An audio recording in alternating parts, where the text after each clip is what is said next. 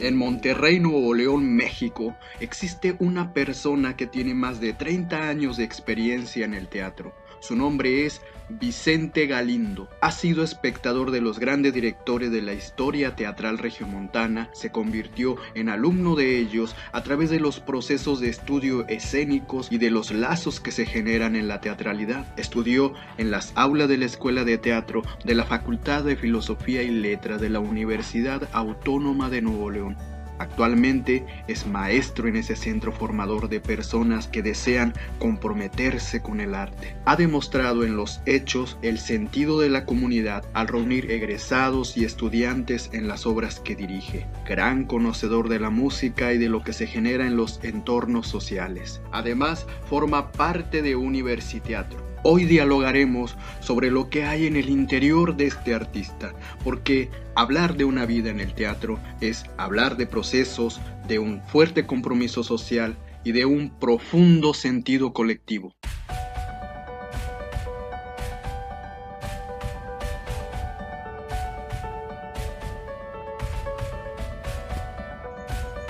La verdad, la verdad, para llegar al éxito en cualquier asunto se necesita una cierta dosis de locura.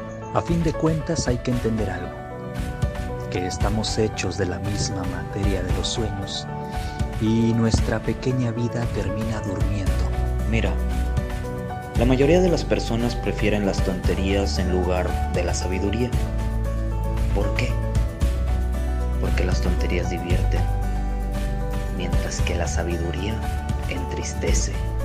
Dame un hombre que no sea esclavo de sus pasiones y yo. ¿Lo colocaré en el centro de mi corazón? Sí, en el corazón de mi corazón.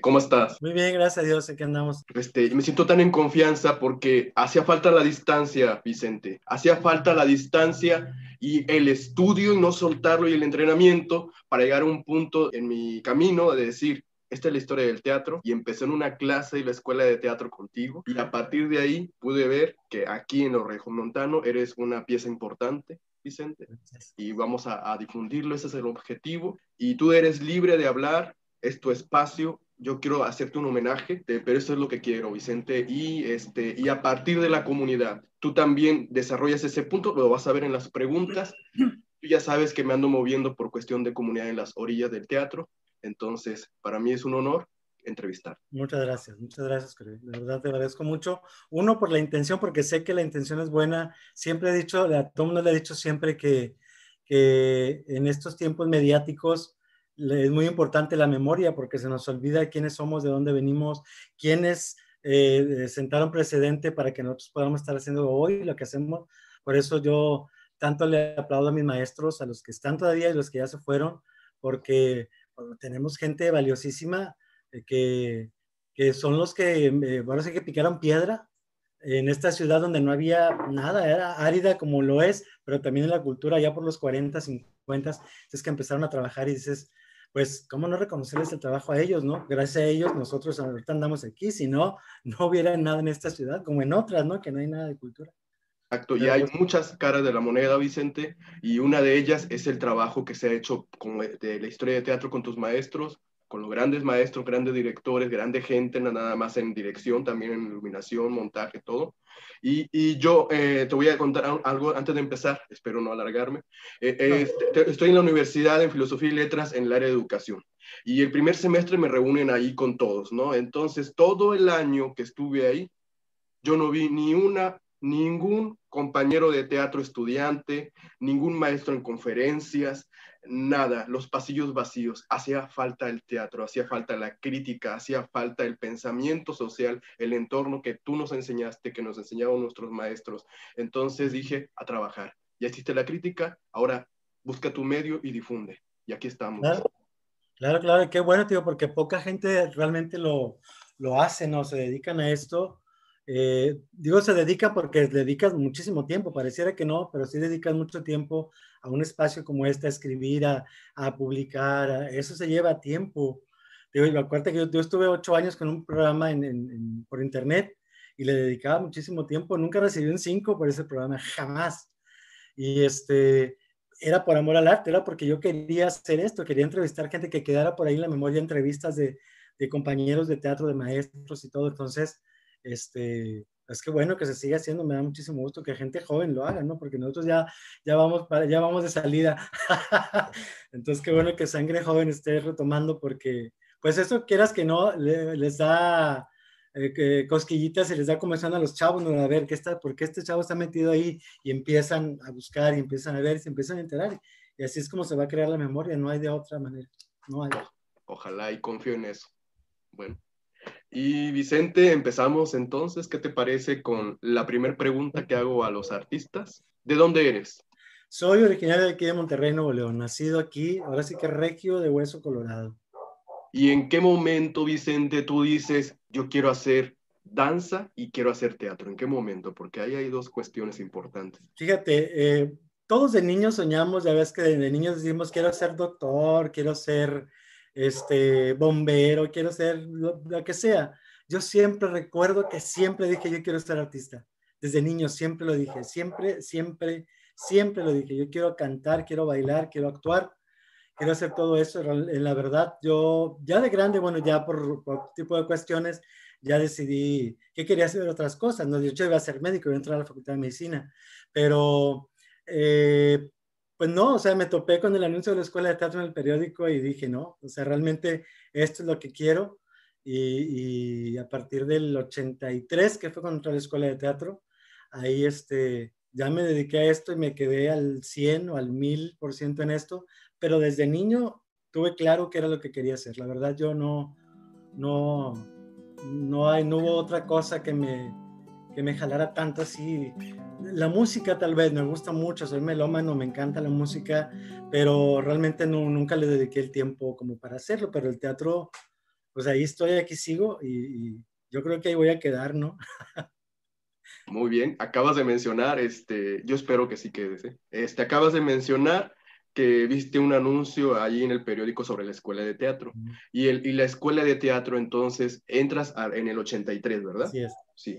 ¿Qué ha significado para ti haber estudiado en la escuela de teatro, ser docente en la escuela de teatro y en todo lo general, ¿no? Que engloba, ¿no?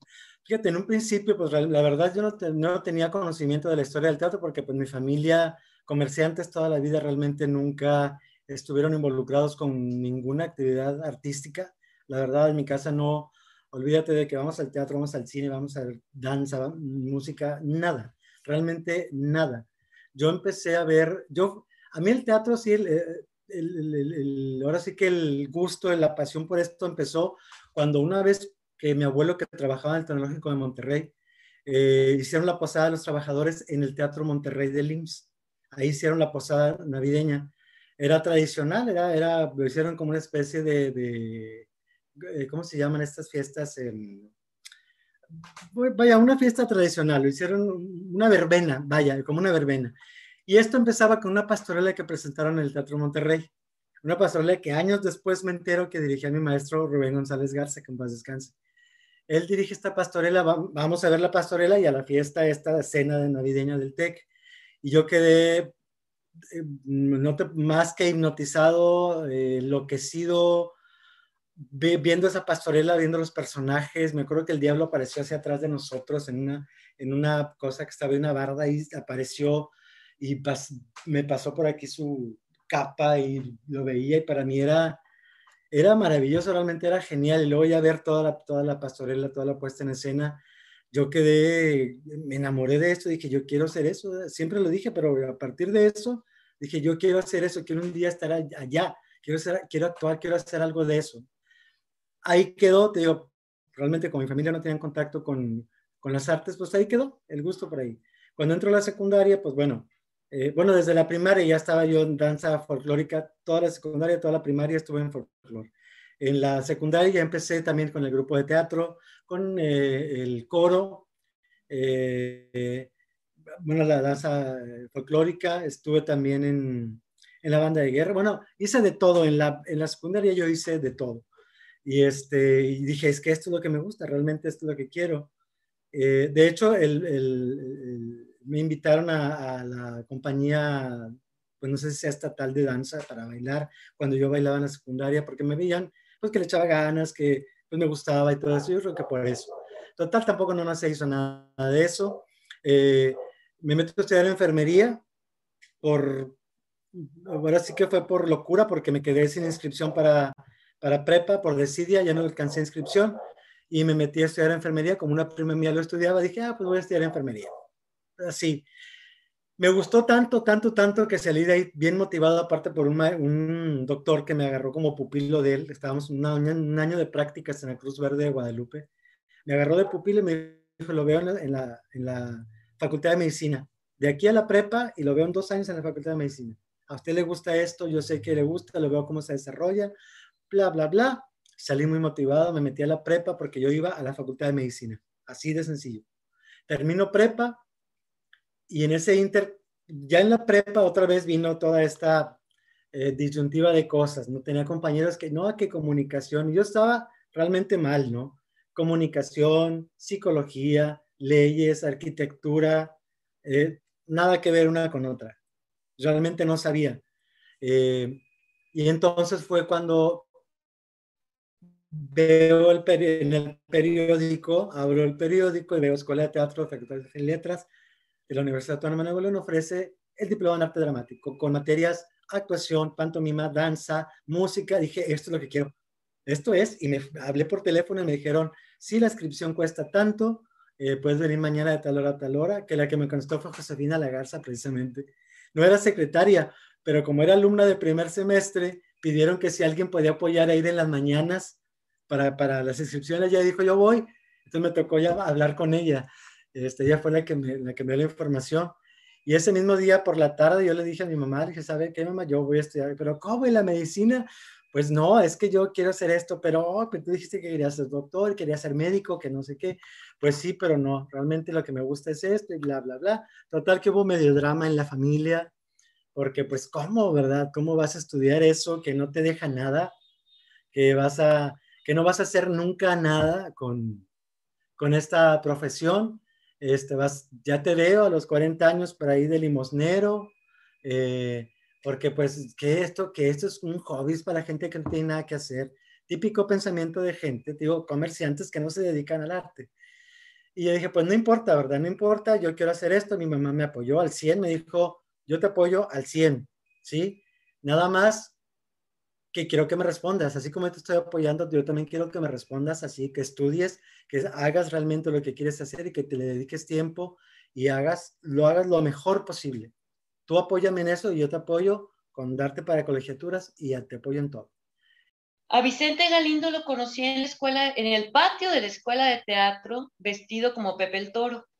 Este, él llevaba un overol y una camisa a rayas entonces le estaba poniendo los exámenes a la gente del primer semestre, él estaba en cuarto, tercero o cuarto, no recuerdo bien, o sea, este, creo que cuarto semestre.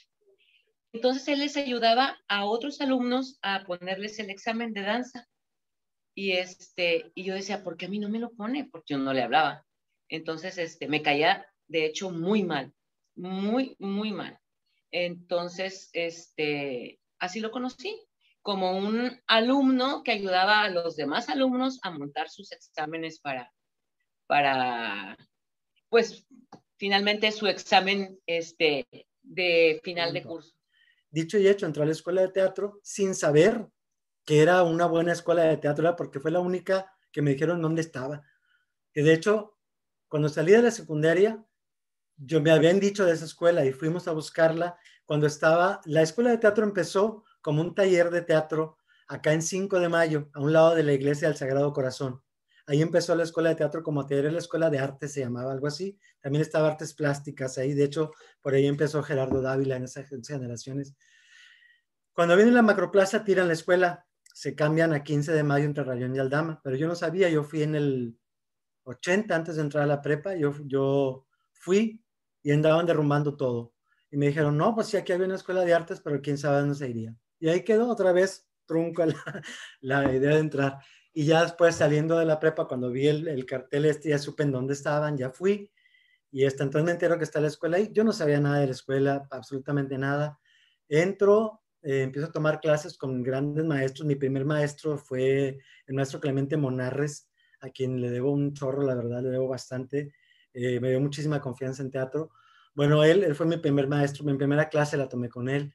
Y luego ya después vinieron todos los demás maestros, ¿no? Pero yo no sabía qué, qué era la escuela, no sabía nada hasta como dos meses después que hubo un festival de teatro, no recuerdo qué festival era, eh, y había funciones en el Teatro Nova.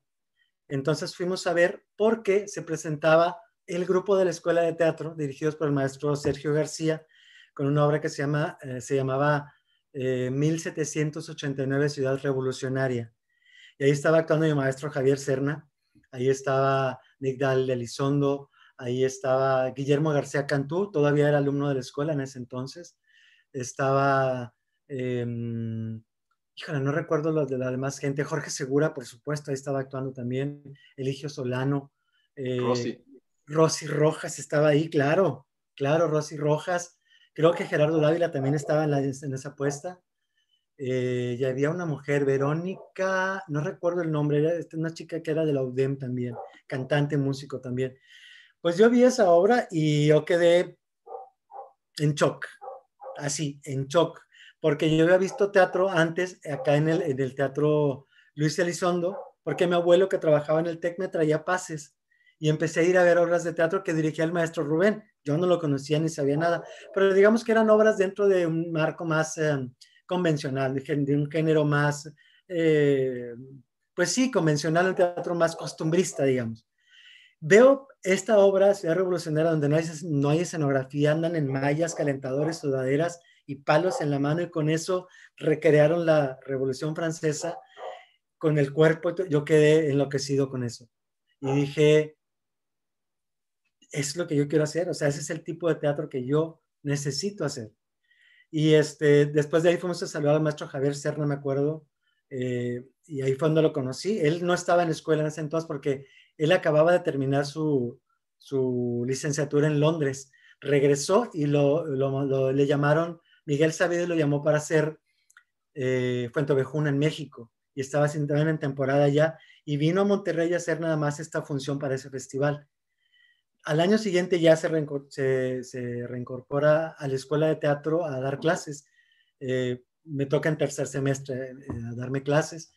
Y ahí es cuando yo descubro realmente la magnitud que tenía la escuela de teatro en ese entonces, que era la única escuela de teatro que había en el 83. Bueno, creo que para entonces ya había empezado escénicas como diplomado también, me parece, pero, pero creo que fue 83, 84, no recuerdo exactamente que empezó escénicas, creo que fue en el 84. Y en el 83, pues ya estaba la escuela, la escuela estaba desde el 74. Y entonces, pues me doy cuenta que la escuela de teatro era una estupenda escuela con grandes maestros y empiezo a estudiar ahora sí que un poquito en la historia de los maestros, sobre todo el maestro Sergio García que acababa de ver su montaje, con el cual te dije, para mí fue muy revelador. Y este, sé quién era el maestro Javier Serna, descubro que mi maestro Clemente Monarres era considerado por sus compañeros teatristas como el mejor actor que ha habido en esta ciudad todos a cualquier actor o eh, director de la vieja guardia que tú le preguntes, el mejor actor que ha habido en esta ciudad, te van a decir Clemente Monarres. Así como te dicen que la mejor actriz ha sido la maestra Minerva Mena Peña, todos te dirán que el maestro Clemente Monarres era un monstruo en escena. Y lo era, me tocó verlo. Este, y voy descubriendo que todos mis maestros tienen una trayectoria increíble y tienen, y digo, pues realmente el, Ahora sí que el universo conspiró a mi favor para llevarme a ese lugar que era el que, donde tenía que estar, porque ahí es donde iba, yo a recibir la mejor formación, donde iba a tener el mejor ejemplo, no solo de los maestros, también de mis compañeros, porque siempre lo comento, mis dos grandes referentes, alumnos todavía, eh, ya, ya de salida de la escuela, yo, yo empezaba y ellos iban de salida, Rosy Rojas y Gerardo Dávila. Ellos dos iban de salida, estaban en un montaje, me tocó hacer un montaje con ellos en la escuela yo como alumno todavía en tercer semestre, y para mí ellos dos eran referentes, verlos como el respeto que tenían por lo que hacían, ¿no? Cómo calentaban cuerpo, voz, verlos concentrándose en su trabajo, haciendo todo eso sin estar dispersos en nada. Entonces para mí yo decía, wow, yo quiero ser así como ellos, o sea, yo, yo también. Entonces ese tipo de cosas me fueron a mí alentando a dar el 100, el 100% de mí, a dar más del 100% de mí. Fíjate que, que, eso es lo importante en, nosotros. Eh, nuestra complicidad llegó más allá del de, el escenario, de las tablas, de lo que tú quieras. Somos amigos a través de, pues, son 34 años, creo ya, de, de todo este andar en el medio artístico, en el medio teatral, sin dinero, sin a veces con llevarte cosas de tu casa, las cortinas, las tijeras. Mi mamá cada que estrenábamos algo se enojaba porque yo me llevaba todas las, las cosas que teníamos porque no teníamos dinero, porque éramos un grupo que no había dinero. Al principio no nos apoyaba nadie. Entonces, este, para hacer tus exámenes, para hacer tus cosas, tenías que llevarte las, las, las pocas herramientas o las muchas herramientas que tienes en tu casa. Entonces, este, así empezamos y a lo largo de los años te das cuenta que formaste una familia que tú elegiste. Este, porque yo vivía más tiempo en la época de que yo estudiaba, yo trabajaba este, en la escuela de teatro, te digo trabajar no ganando un sueldo, porque al principio yo no ganaba sueldo, o sea, yo después fui parte de la nómina de la escuela, pero al principio no, este, dabas el, ¿qué te diré? 20 horas de, de tu vida en la escuela de teatro, ya traías hasta llave para entrar, o sea, porque había tal confianza entre, entre la gente que, que así era. Este, eras parte de, del mobiliario de la escuela de teatro, de cuenta.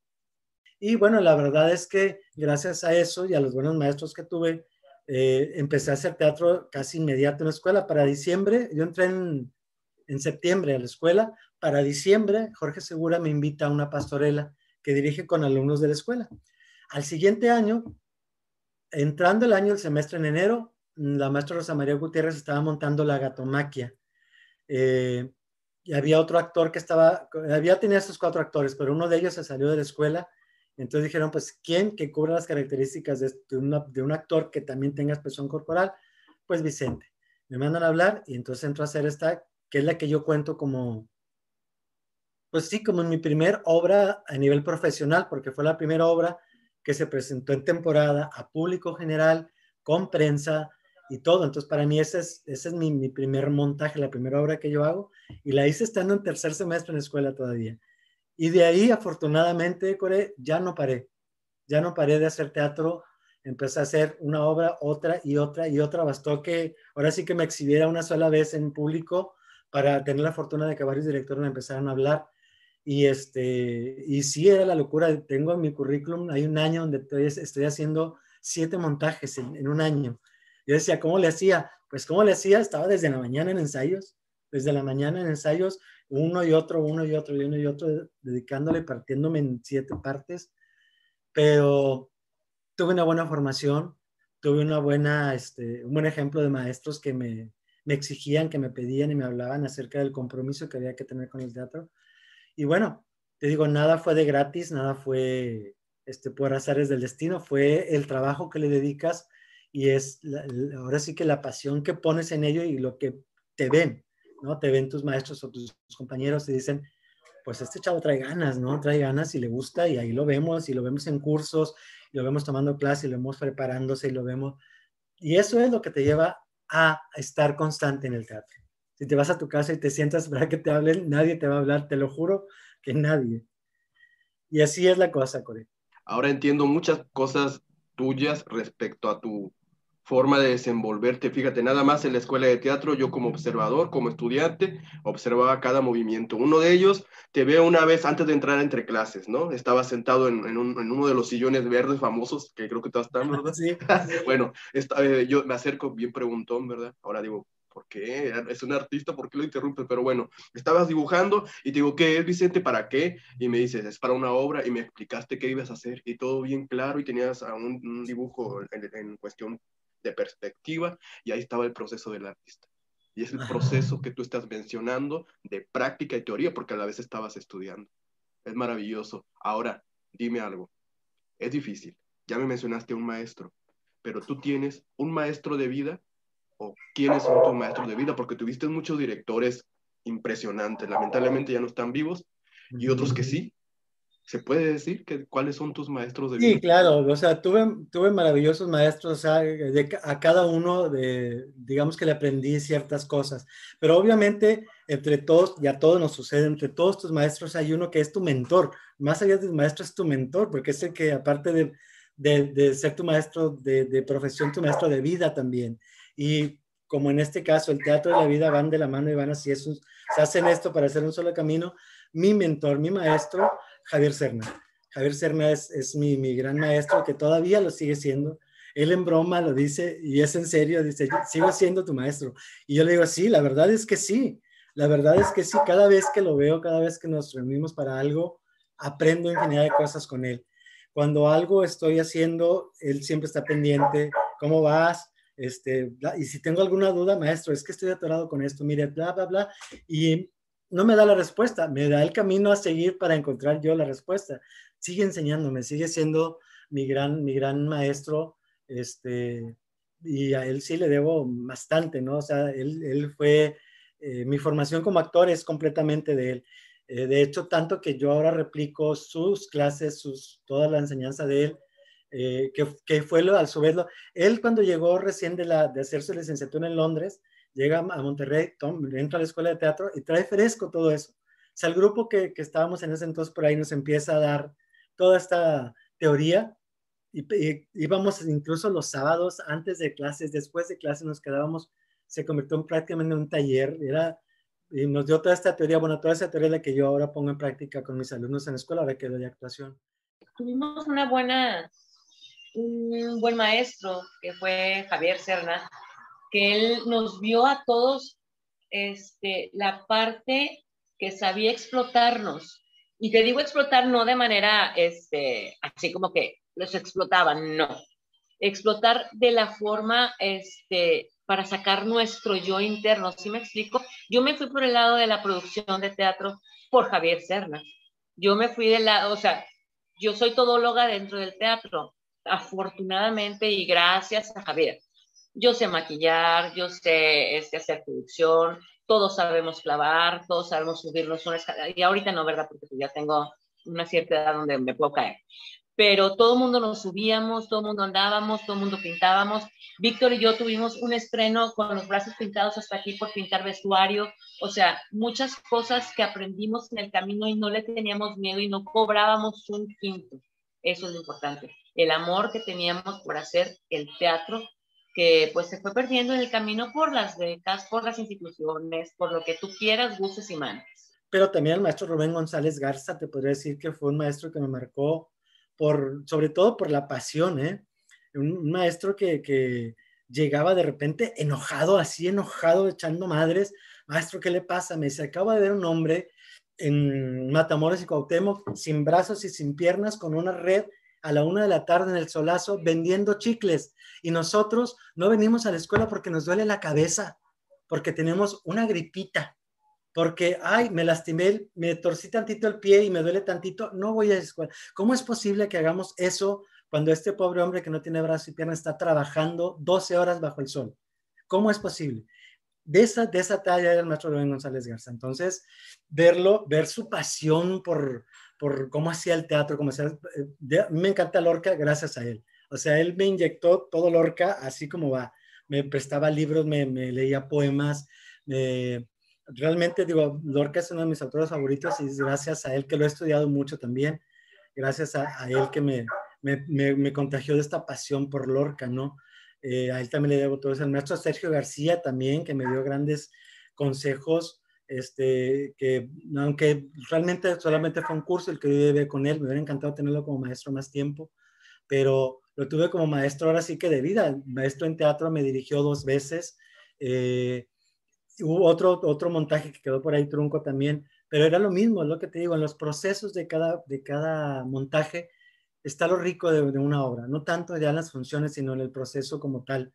Y ahí es donde yo aprendía bastante, bastante de ellos este, el mismo Jorge Segura, que le digo a Jorge Segura, que es mi compadre, mi compadre de verdad, o sea, de, compadrazgo, no de amigos, de, somos amigos, pero somos compadres. Eh, se lo digo a él, digo, tú no fuiste mi maestro de aula, pero fuiste mi maestro de vida, porque el actor por, por excelencia que había en Monterrey todos los años 80 y 90 era Jorge Segura. Era todos los montajes, ahí estaba Jorge Segura. Y, tú, ves sus críticas de periódico y es maravilloso. Entonces, pues me tocó estar con él desde que yo entré a la escuela, que trabajaba él ahí en la escuela, estaba como perfecto. Y nos invitaba a todos los montajes, digo, me invitan, me, dirigen esta pastorela, me invita luego al grupo Matarili a hacer el teatro infantil. Entonces estuve ligado con él años y años y años, todos los montajes en los que él estuvo, iba a verlos, iba a ensayos de los de... Entonces yo le digo a él, tú no fuiste mi, maestro de aula, pero fuiste mi maestro de tablas. O sea, porque yo, al saber que eras el gran actor y que todo mundo te aplaudía, que todo mundo te mencionaba como maravilloso, yo estaba, lo veía siempre, iba a ver, o sea, para mí era, no tomaba notas, pero me refiero a las notas se quedaban acá.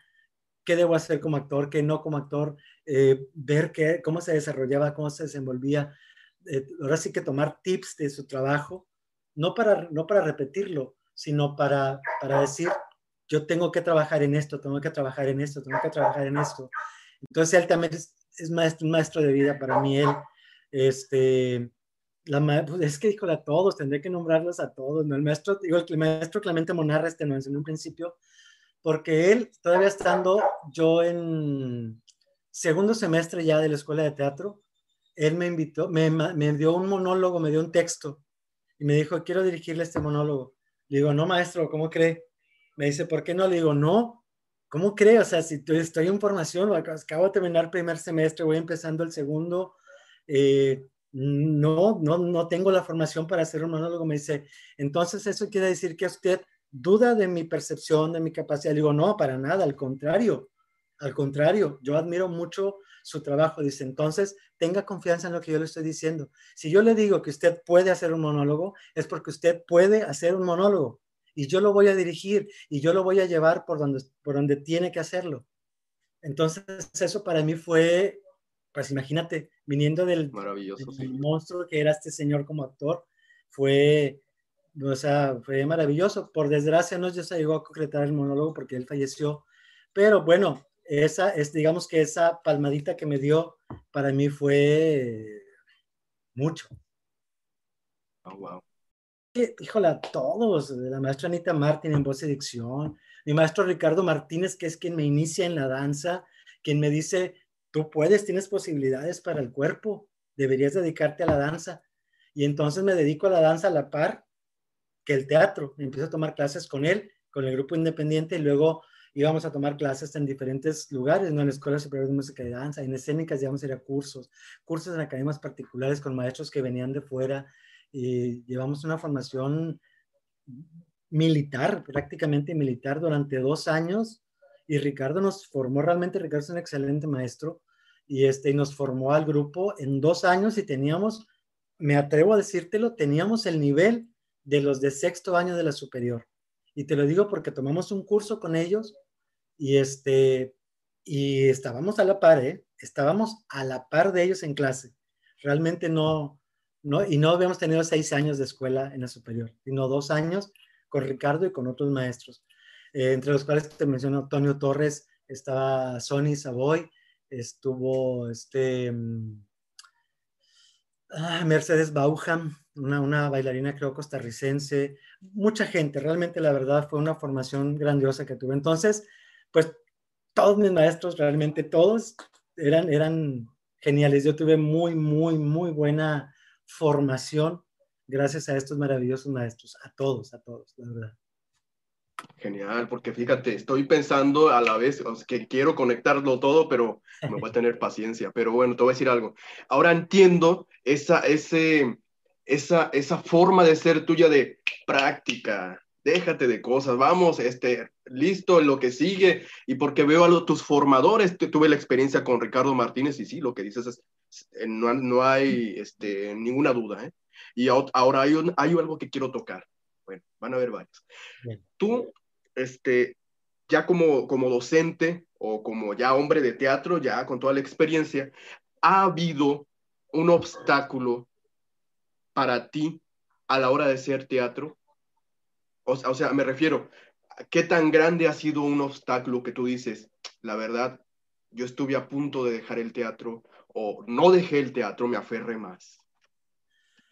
Fíjate que la verdad no. He tenido la fortuna de que el camino siempre se ha abierto de una u otra manera y regreso al tema anterior. Mis maestros han sabido llevarme y darme las herramientas y las armas para abrir el camino, ¿no? Para abrirlo.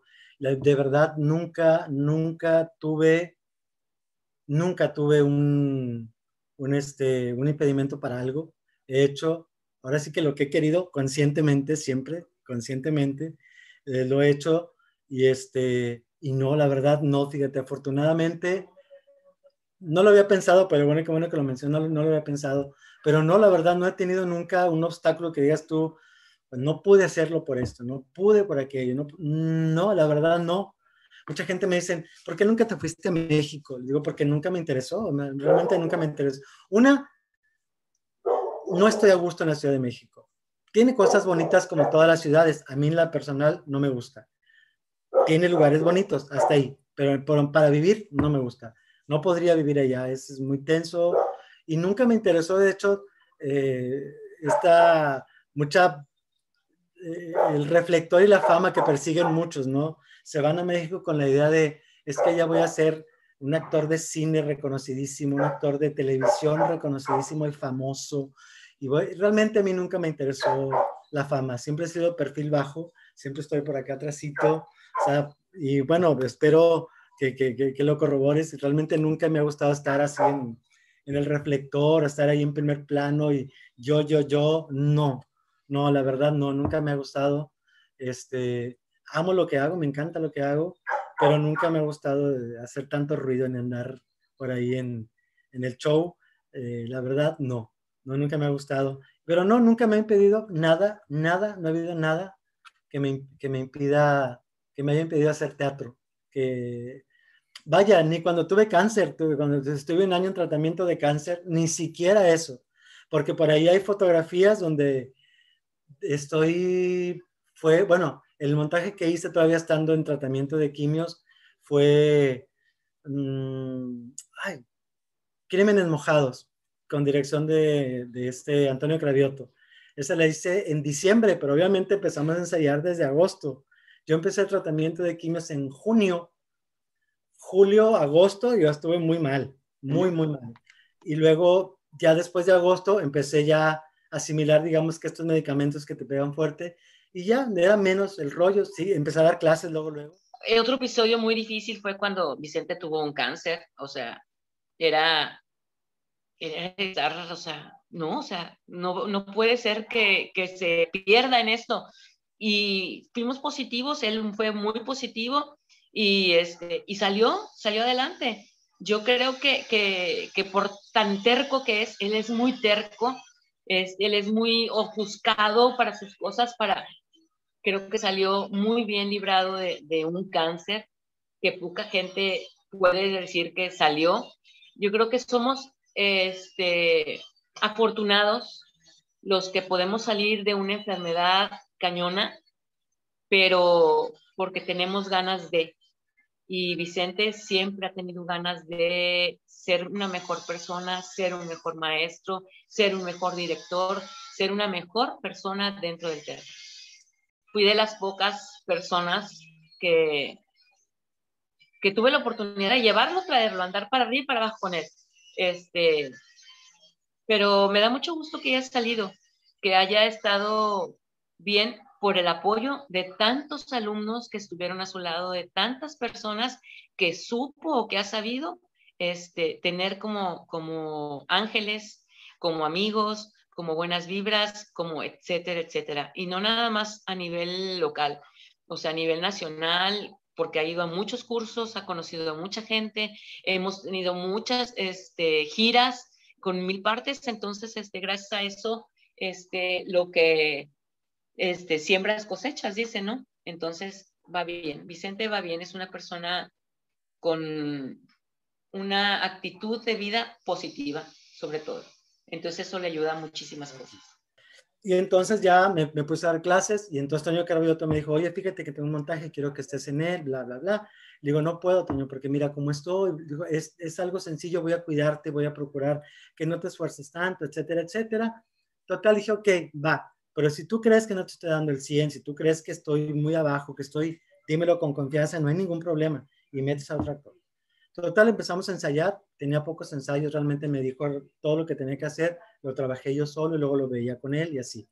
Empezamos a ensayar y todo, cuando viene el día del montaje, me acuerdo mucho, me dice, ah, porque me había manejado, y dice, tú estás, están tú y este otro chico que estaba conmigo, en escena éramos dos, entran por un lado en escena, están ahí paraditos con un reflector y dicen su texto. Llegamos al montaje el día del estreno temprano y veo que están colgando, colgando unas cuerdas, así como columpios dos. Y entonces me dice, maestro, ¿podemos pasar para que vean, para que vean su espacio? Y yo, ah, sí, buscando abajo. Me dice, no, ustedes van ahí arriba. Digo, en las cuerdas. Me dice, sí, ahí van.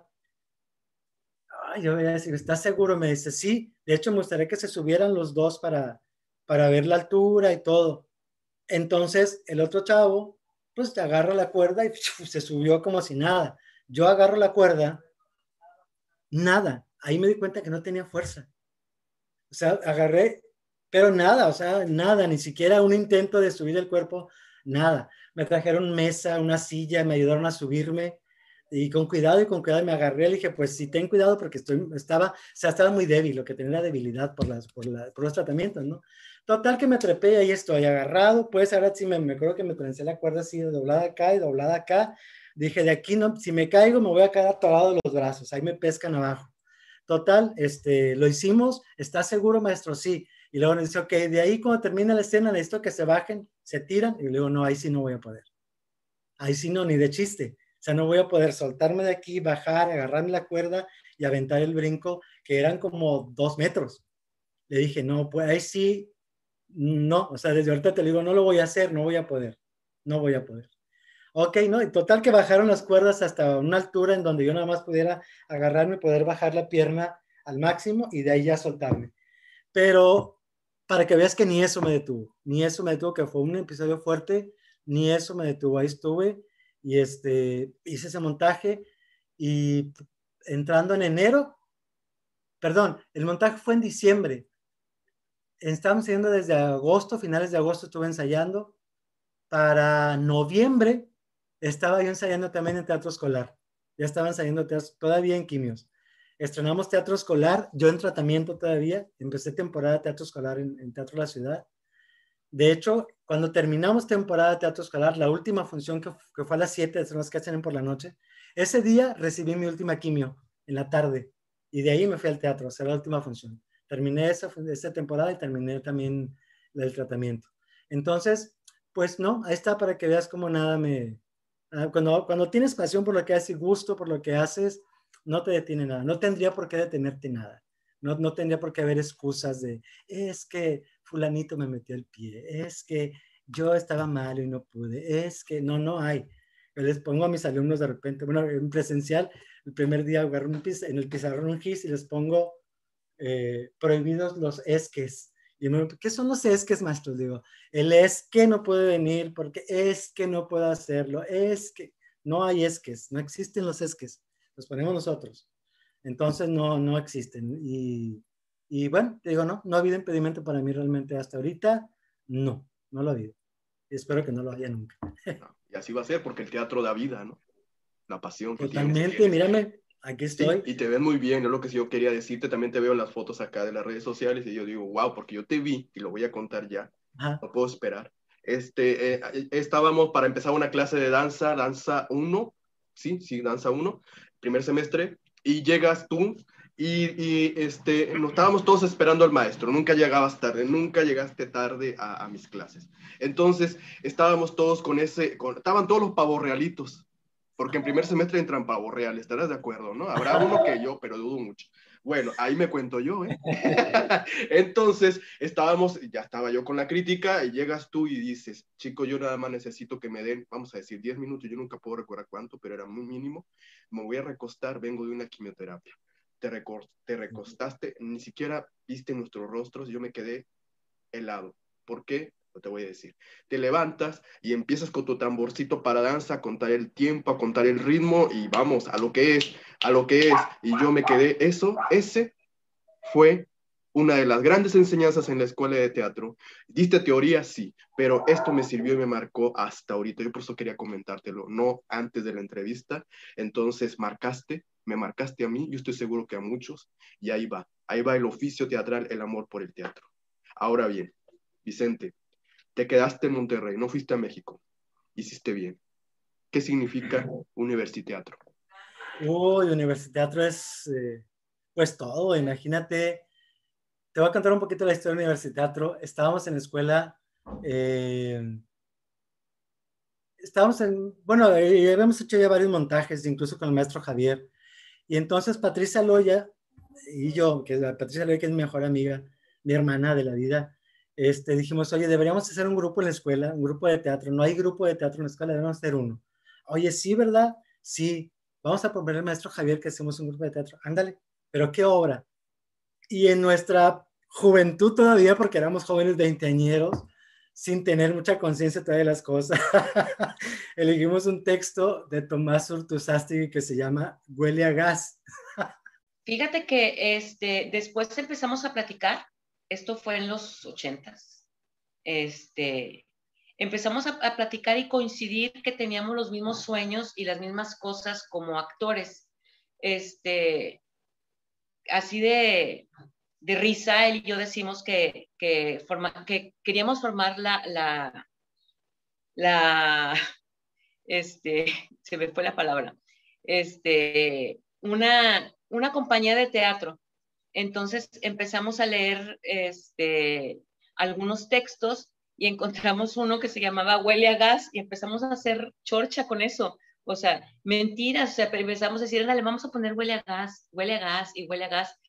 Total, este, en esa época empezó el maestro Javier Serna a, a querernos juntar un poco para hacer una obra de teatro que traía planeada él, que se llamaba Un campesino en El Salvador que finalmente la tenía planeada de una manera con tres, tres únicos actores y luego finalmente como esos tres actores nunca se juntaban, nunca estaban a tiempo en el ensayo, decidió ponerla con mucha gente y agarró a toda la gente que encontraba en la escuela de teatro y nos decía, bueno, ¿tú cantas?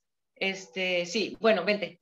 Y así juntó a, a todo un aglomerado de 35 personas, éramos en un campesino en El Salvador, que empezamos en 1987 y así empezó pues nuestra amistad más cercana con Vicente y con el grupo este de Universiteatro, que, que es Javier Serna, que es Betty Maldonado, que es Josefina de la Garza, Jorge Segura, Víctor Martínez y yo.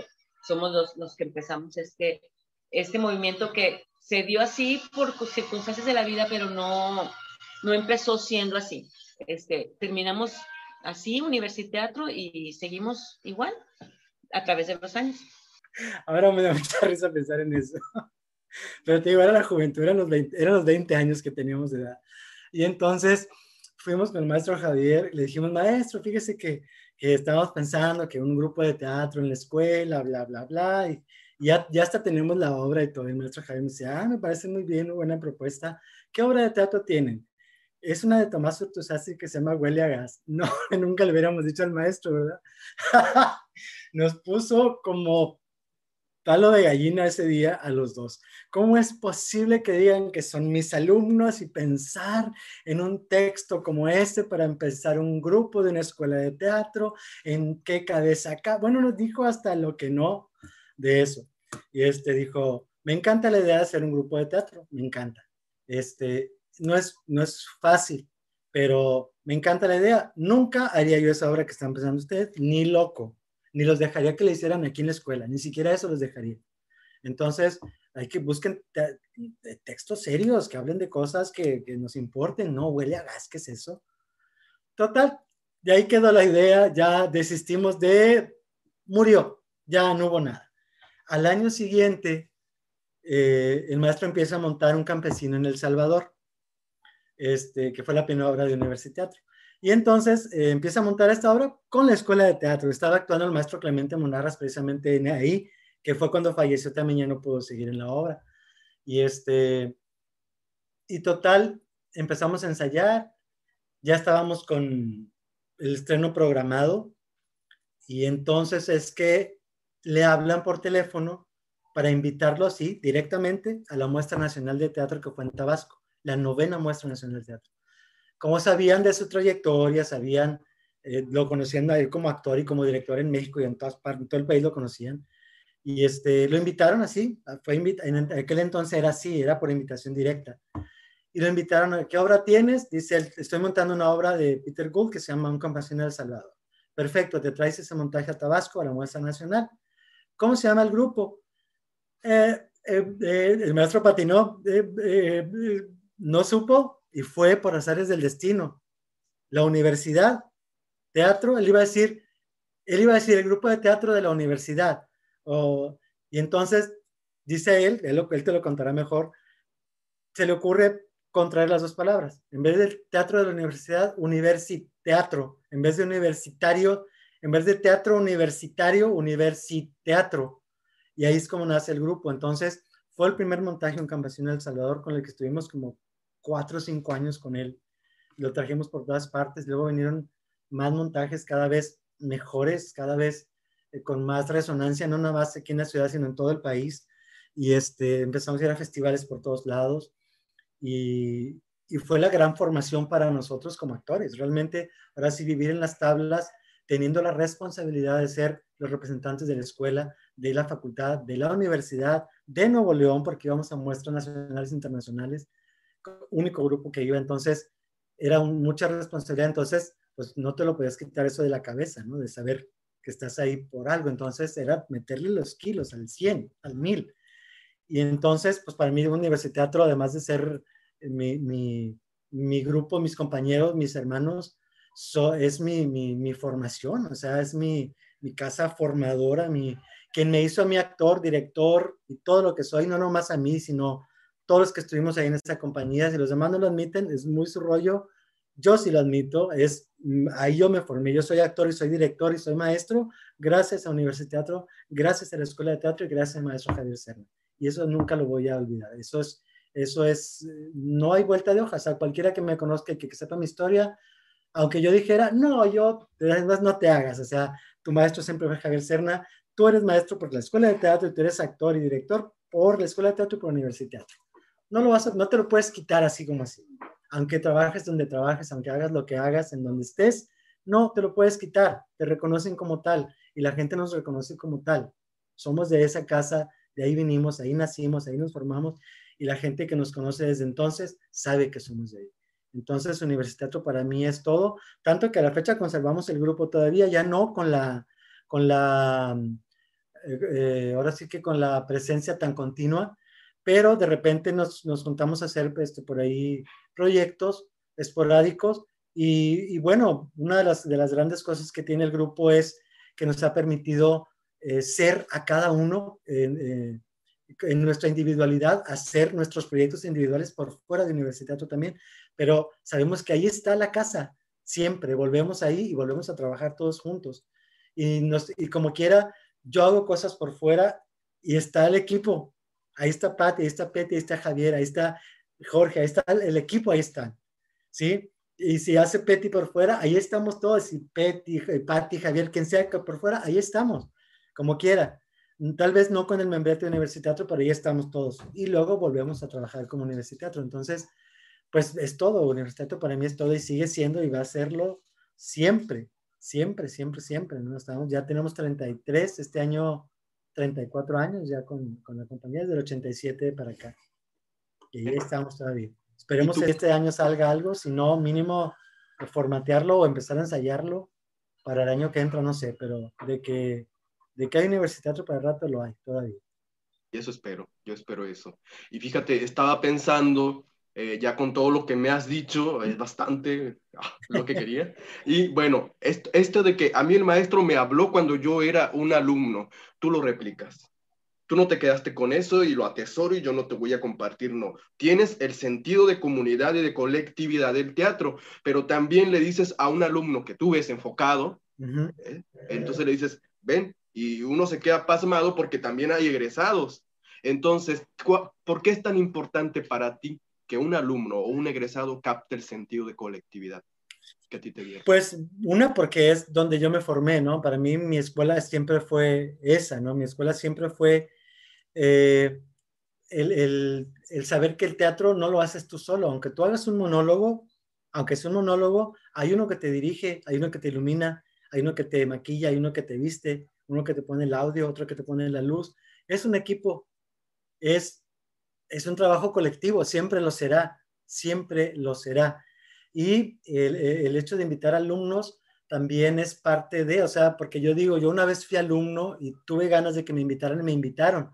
Entonces, si a estos alumnos no se les empieza a dar desde ahorita una oportunidad de empezar a hacer algo, de empezar a que, porque una cosa es el aula, muy importante, muy importante la formación en el aula, pero también que empiecen a poner en práctica todo eso en escena y que te vayas dando cuenta de las cosas que te dicen tus maestros. Porque una cosa es que yo te diga, sí, es que en el teatro, es que una vez, y otra cosa es que lo, vivas tú realmente y que digas tú, tienes razón, estás aquí, ¿no? Y ahora sí me tocó a mí y tengo que ensayar y tengo que aprender, me tengo que treparme y tengo que brincar, y tengo que correr, tengo que aprender a caer, tengo que cantar a lo mejor, o tengo que aprender un instrumento porque aquí necesito que el actor toque guitarra o algo.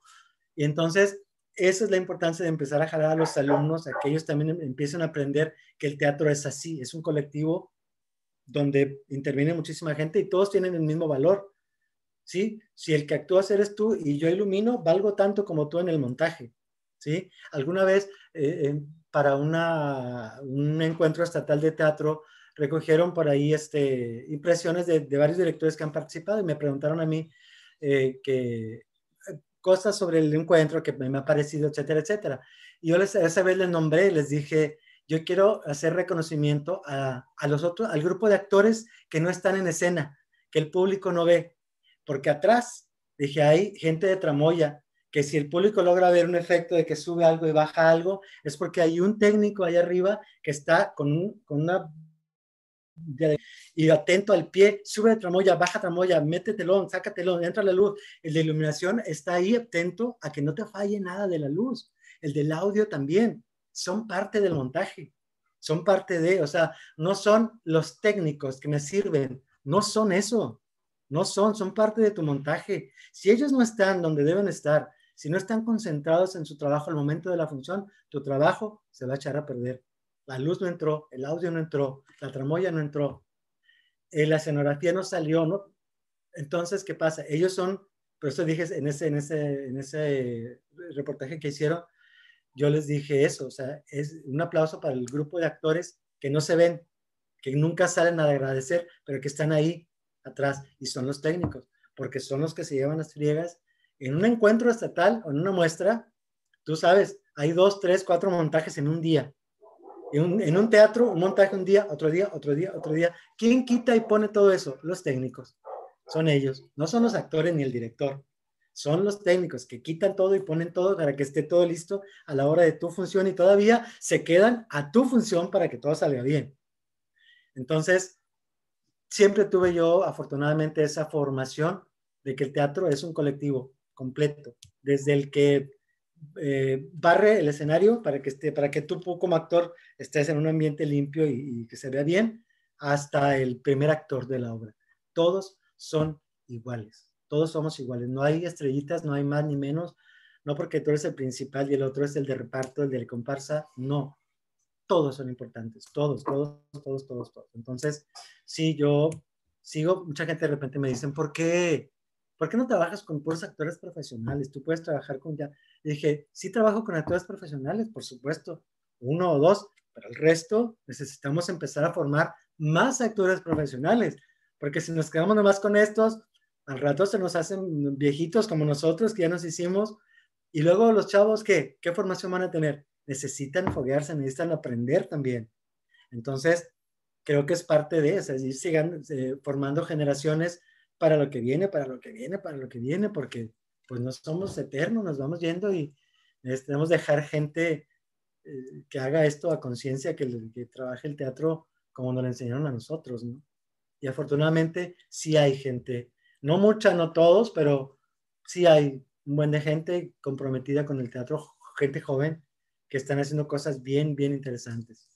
Y este, y bueno, eso es parte de, de esa, de esa formación, tío. La colectividad es parte de la formación que tuve.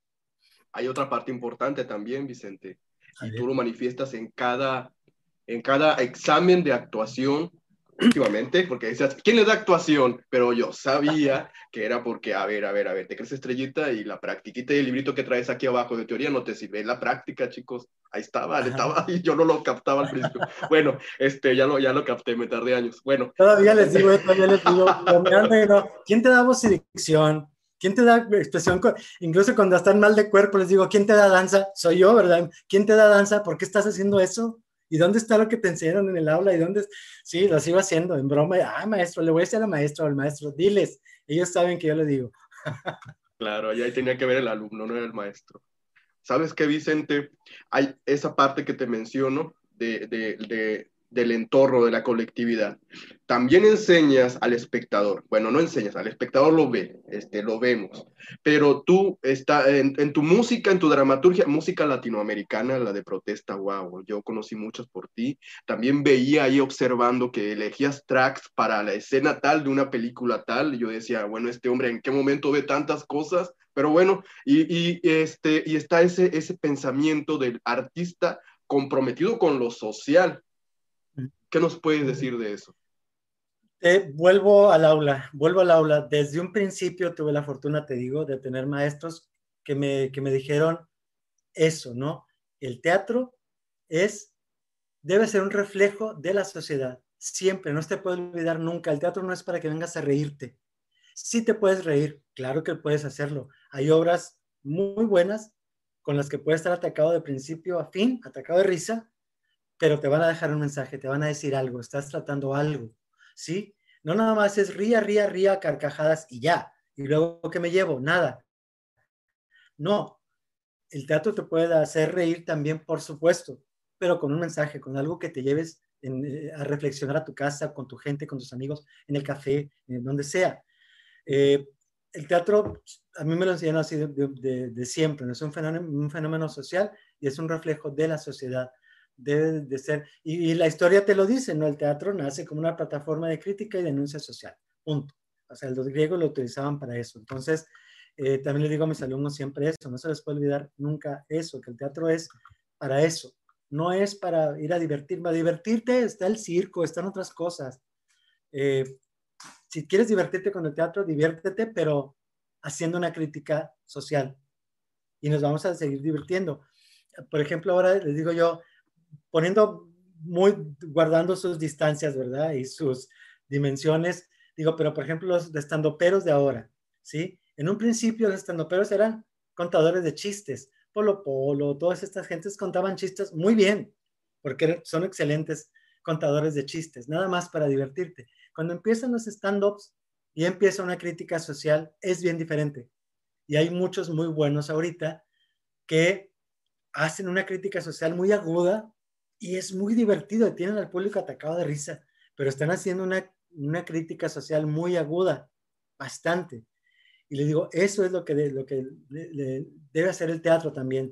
Si voy a, quiero que la gente esté riendo todo el tiempo, que ríete, pero ríete haciendo una crítica de lo que está pasando en tu entorno a nivel político, social, cultural, científico, lo que haya, lo que en el momento esté tocando a la gente, porque también es, es, deber nuestro, y se los digo siempre a mis alumnos, eh, ustedes, les digo a ellos, ustedes son los encargados de la cultura de, este, de esta ciudad o de este país en 10, 15 años, 20 años. Ustedes van a ser los encargados, van a tener en sus manos la cultura de esta ciudad y de este país. Si desde ahorita ustedes no toman conciencia de que, que, esto debe, debe de, de agregar al colectivo, hablando de colectivos del público, a que entren en esto que estamos haciendo, pues siempre va a ser el público allá, nosotros acá. Ellos se ríen, nosotros payaseamos y ya. Y no, eso no es el teatro. Entonces, pues creo que, que el fenómeno social está ahí va a estar siempre. Y gracias a mi formación, te digo, y, lo que yo vi, montajes de mis maestros, no podría hacerlo de otra manera. La verdad, yo creo que nunca, no hubiera hecho huele a gas y no lo haría nunca, no lo haría nunca. Y, este, y mira que me han ofrecido muchísimas cosas, incluso como actor. Eh, me han ofrecido trabajar en cosas así y digo, pues no, ¿verdad? No, no. A lo mejor un día lo haré, quién sabe, ¿verdad? Quién sabe, a lo mejor un día sí me pondré a hacer algo así. Eh, veo ahora a Robert De Niro, a, Al Pacino, a todos esos que están haciendo eh, películas de comedia ridículas, hacen ridiculeces, pero finalmente creo que cuando ya estás en esa edad, ya no te queda de otra, ya no hay, ya no hay otra manera de, aunque siguen haciendo como quiera cosas muy interesantes, digo, acaban de hacer este, Irlanda, ¿cómo se llama? Sí, el irlandés, ¿no? El irlandés, De Niro, eh, Al Pacino y este, ¿cómo se llama el otro señor? Uh, no, no me acuerdo, son tres, y maravillosos, ¿no? Y ya grandes de edad, entonces, pero también están haciendo la otra parte. Pero creo que lo único que nos resta ya a esa edad es reírnos de nosotros mismos, la verdad. O sea, ya todavía no me llega a esa edad, todavía no, pero ya me llegará y entonces a lo mejor si me voy a empezar a reír de mí, tal vez. Si, si lo hago ahorita, que no lo haga entonces. Pero, pero al menos mientras esté como maestro, eh, seguiré inculcando a mis alumnos eso, ¿no? Que el teatro deben tomárselo en serio, aunque se quieran reír, ríanse, pero ríanse en serio, de algo en serio. Vicente Galindo este, empezó como bailarín y se vio en la disyuntiva de elegir qué es lo que quería hacer en su vida, si bailarín, si actor. Y bueno, se fue por el lado de la actuación, combinó perfectamente bien una cosa con la otra, porque durante muchos años él fue el coreógrafo de nuestras obras con Universidad Teatro. Después se le fue dando el siempre, siempre él, él tenía esa vena de director, realmente, porque este, pues desde el principio, como te digo, ponía los exámenes de, de, los, de, los más pequeños, de los más huerquillos. Este, yo creo que Vicente tiene un oficio bastante arraigado dentro del teatro, es de las pocas personas que tú hablas de Vicente y Vicente no tiene conflicto con nadie. O sea, nunca tiene broncas con ninguna persona, nunca habla mal de ningún director, nunca este, menosprecia el trabajo de los demás.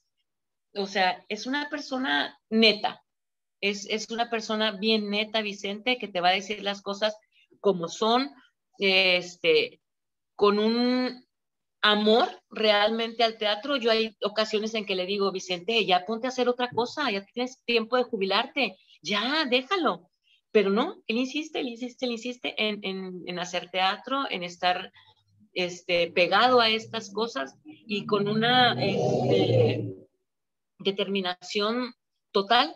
Él puede dejar de comer, puede dejar de ir al baño, puede dejar de cualquier cosa por hacer teatro.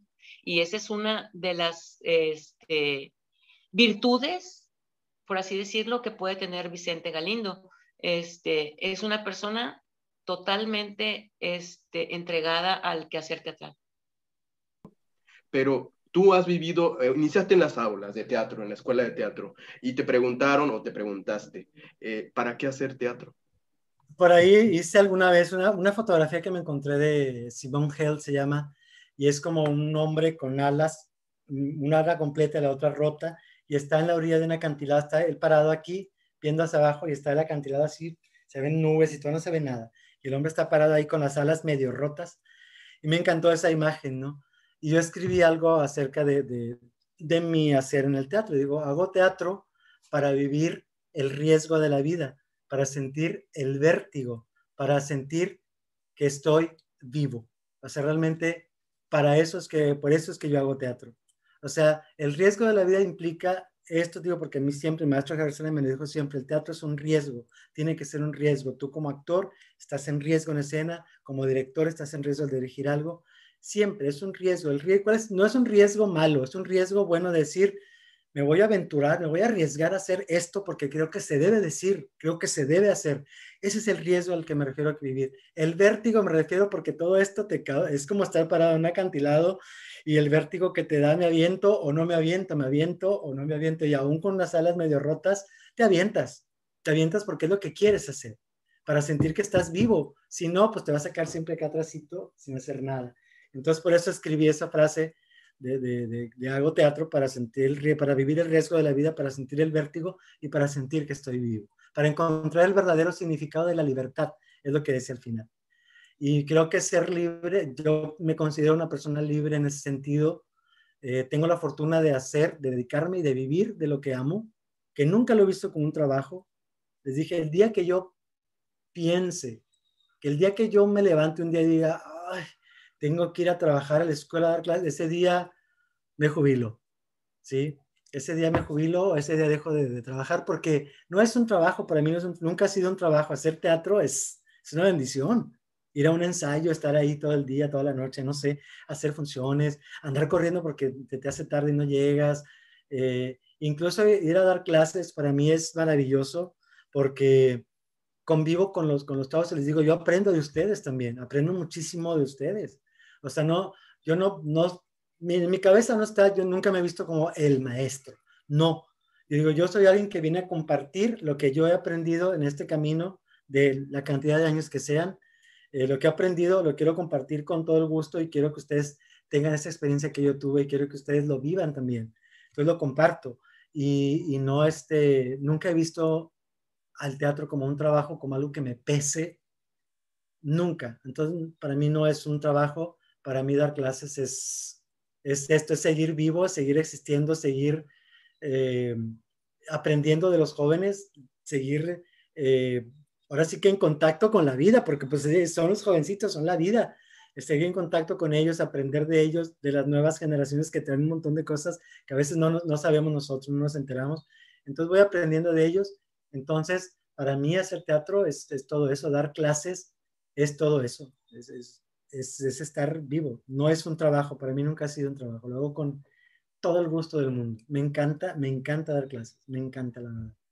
Este, pues, ¿qué te puedo decir? Vicente ha estado conmigo en las buenas y en las malas. Estuvo, este, cuando sufrí de, de amores, estuvo en las borracheras, estuvo en las felicidades que tuve, estuvo cuando mi mamá murió, estuvo en mi, cuando me dio una embolia en Londres, estuvo, me llevaba al doctor, o sea, es mi hermano, mi hermano del alma, mi hermano por decisión, como así lo dice él, este, sí, he tenido mis broncas, sí, soy la que le dice, la que este, tiene la, la boca llena de su razón para decirle, estás mal, estás bien, estás equivocado, estás cierto, estás... Siempre este, vamos más allá de esto, de, de estos 35 años con una compañía tipo B, o sea, ya superamos todas estas cosas, ya vamos más allá. Yo creo que para toda la vida, para jamás, para siempre. Vamos a ser este, los tres juntos y va a ser mi amigo y va a ser mi compañero y va a ser mi cómplice y va a ser lo que, lo que sea, que sea. Vicente, ante esta pandemia, este contexto, este contexto en todos los sentidos, porque involucra a muchos, tú como docente, como, bueno, como docente de, de, danza, de actuación, de tantas cosas, este, la digo así, englobándolas, y sobre todo como actor, como director, ¿cómo, ¿cómo percibes el teatro? ¿Va a cambiar? El teatro está en constante cambio siempre, ¿no? Siempre está evolucionando y siempre hay cosas diferentes. Esta pequeña pausa que hicimos todos, porque creo que es una pausa solamente, en la que nos obligó a entrar en otros discursos, en otros formatos, nos obligó a los que, que queríamos seguir haciéndolo lo hicimos y los que no, pues no, está bien, muy respetable. Y de todo esto van a surgir cosas nuevas, o sea, los lenguajes que se tuvieron que improvisar e inventar para esta, esta modalidad de streaming, de hacer teatro por streaming.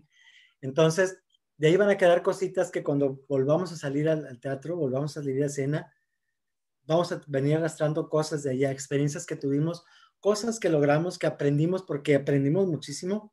O sea, yo nunca lo, nunca lo vi como, este, vaya tan, tan fatídico este episodio. Así que tú, ay, no, no puede ser. No, no, no, no.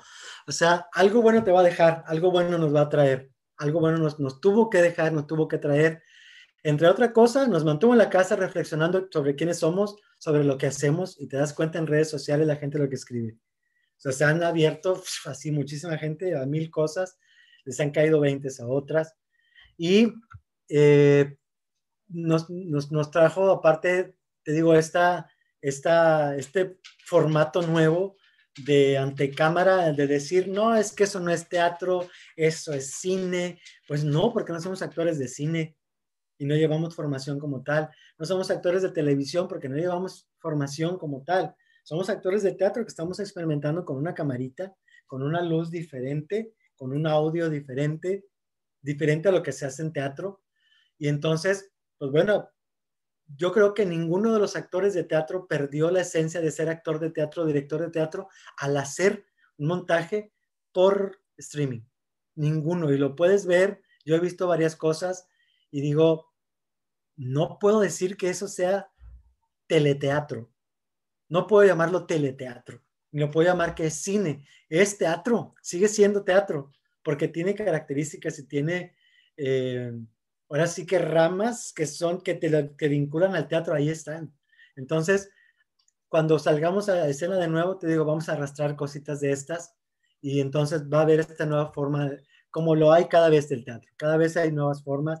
Digo, el teatro avanzado de mil formas. Íbamos antes de la pandemia, íbamos en escena expandida y ahora no sé si venga el teatro pandémico, no sé qué venga, este, pero, pero de que va, va a cambiar, por supuesto que va a cambiar y va a seguir cambiando siempre. Y esto va a traer cosas buenas, cosas bien interesantes que ya las trajo, ya las hay. Y este, y pues vamos a ver qué, cómo reaccionan, ahora sí, cómo reaccionan los jóvenes ante todo esto cuando vuelven a salir al aula. Cuando los que aprendieron a hacer el teatro así, por camarita, digan ahora, ya no hay camarita, sino tienes, no sé, 20, 40, 500 gentes, un teatro escolar con mil niños enfrente y a ver, échale la voz, a ver si es lo mismo que estar hablando aquí en la camarita, a estar hablando en la sala, sin moverte nada más así ya es todo y no utilizar todo el cuerpo. O sea, van a venir estos choques, pero te digo, van a venir también estas conjugaciones de lenguajes y eso va a dar cosas bien interesantes. Ya yo me muero ganas de ver qué va a pasar. Siempre con ese humor, ¿eh, Vicente? Le diría, amiguito, este, pues sigue igual, tenemos dos, tres cositas por ahí pendientes, ¿verdad? Pero pues, como quiera te quiero y como quiera te querré toda la vida por ser mi amigo, mi hermano y mi todo. y algo que ya, estas son todas las, las preguntas que quería hacerte, que, que, quise hacerte, ya te las hice, y, pero hay algo que falte que, que tú desees compartir, agregar. Pues no, creo que lo comentábamos al principio, te decía yo que te agradecía mucho el estar tomate el tiempo de hacer este tipo de, trabajo, porque, como te lo mencioné, en los tiempos de ahora mediáticos, que todo pasa en un segundo y se olvida, un segundo y se olvida, la memoria, tener memoria de las cosas va a ser siempre un aliciente para las nuevas generaciones que van a, a necesitar, porque parece que no, pero sí necesitamos siempre de ver qué hicieron los, los, los que nos precedieron, ¿no? qué hizo, qué hicieron mis maestros, qué hicieron los maestros de mis maestros, de dónde viene todo esto. Tienes que saber en dónde estás parado, en dónde estás pisando, para poder dar tú el siguiente paso, si no, no vas a saber. Es imposible decir, no, es que viejitos están caducos, esos ya no. Ok, a lo mejor el tipo de teatro que hacen, sí es un tipo de teatro que se hacía en los 50, en los 60, 70, 80, pero fue el teatro que en su momento era lo que estaba en, el tope, no era lo que estaba de moda o en boga. Y algo bueno tuvo que haber tenido para que se hiciera. Entonces no puedes dejar que eso ya está muerto, eso ya no existe X. No, no es X. Estudialo, velo, échate una, una vueltecita a ver qué era, cómo se hacía, para que, para que tú digas, ok, a lo mejor puedes decir, yo no lo voy a hacer así nunca. Perfecto. Pero entonces ya sabes qué es lo que no debes hacer. O si algo te gustó decir, mira, esto está padre, voy a investigar sobre eso para evolucionar esa idea. Tienes que saber. Entonces, la memoria es bien importante, bien importante eh, que exista, que se difunda y que se deje por Debería de haber eh, en, Monterrey una, un lugar, o sea, si no de Conarte, al menos de alguna eh, escuela, ya sea de, filosofía y letras o artes escénicas o el CEDAR, que tuvieran este acervo en donde hubiera videos de entrevistas de los maestros que fueron nuestros maestros, donde hubiera esa historia del teatro regimontano, para que los jóvenes vayan, escuchen entrevistas como esta o como las que tengo yo grabadas en audio solamente y las escuchen cómo, cómo pensaban en el 2010, en el 11, 12, en el 20, en el 21, en el 80, en el 90 y que sepan cómo, es, cómo era la, condición del teatro en ese entonces y, y, saber para dónde van, ¿no? Entonces, muchas gracias, Core, por, por estar haciendo esta labor.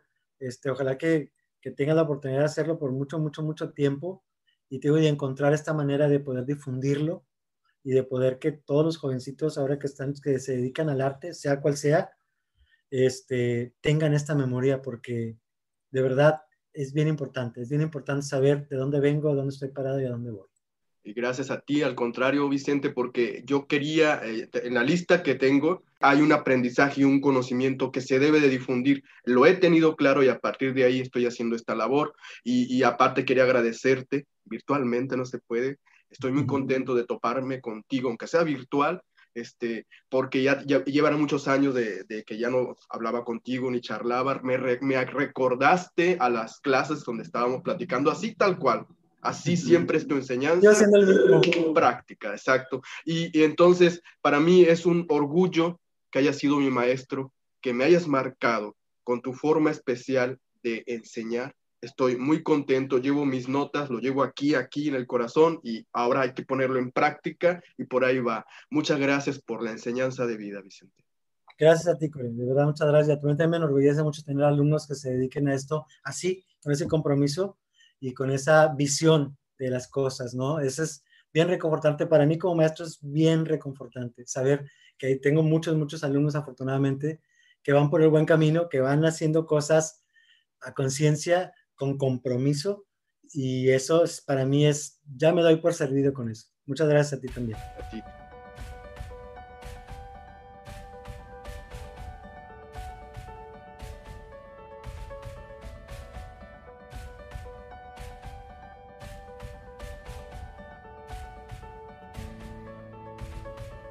ha finalizado una entrevista donde se planteó que el trabajo y pasión aplicado en el teatro no es por azar del destino, sino que implica tener compromiso, no parar y tomarlo de la mano para hacer un camino. Al igual que muchos de los maestros y maestras comprometidos, no persigues el reflector ni la fama. Y lo he comprobado, Vicente, al ser testigo de lo que haces y estudiar tu vida en el teatro. Y además, escuchen bien quienes pretenden censurar el hecho teatral.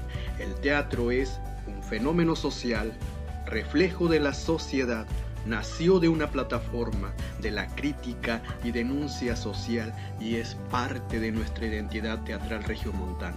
Así es, Vicente Galindo, celebro tu experiencia y todo lo que te transmitieron tus maestros de vida. Gracias de nuevo por lo que compartes estaré revelando a la próxima artista. Mi nombre es Aarón Coré. Hasta la próxima.